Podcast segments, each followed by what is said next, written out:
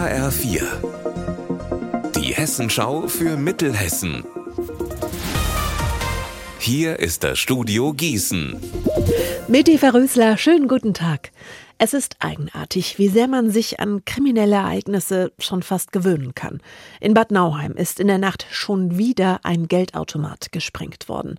Anne-Kathrin Hochstrat, was weiß die Polizei denn hier schon?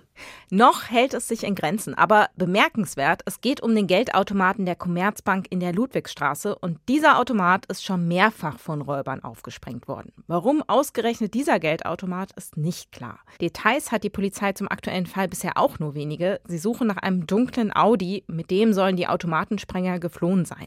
Wie viel Geld die Räuber mitgenommen haben und ob außer dem Automaten noch was kaputt gegangen ist, wird noch ermittelt. An der Uni Marburg läuft zurzeit eine neue große Studie.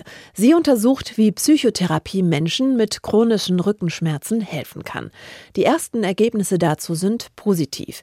Die Forschenden berichten, dass die Betroffenen in der Therapie gelernt haben, besser mit den Schmerzen umzugehen und wieder aktiver werden. Viele haben sich nämlich vorher komplett aus dem Leben zurückgezogen, weil sie alles vermieden haben, was die Schmerzen verschlimmern könnte. Die Therapeuten sind dafür mit den Patienten zum Beispiel Fahrrad gefahren, haben Spaziergänge gemacht, gemacht oder einfach mal wieder eine Wasserkiste gehoben. Am Ende haben die Betroffenen dann gemerkt, das war alles gar nicht so schlimm, wie sie es befürchtet hatten. Hanau erinnern. Unter diesem Motto lädt das Hessische Landestheater Marburg heute Abend ab 19 Uhr zum Gespräch ein. Und zwar mit der Initiative 19. Februar Hanau.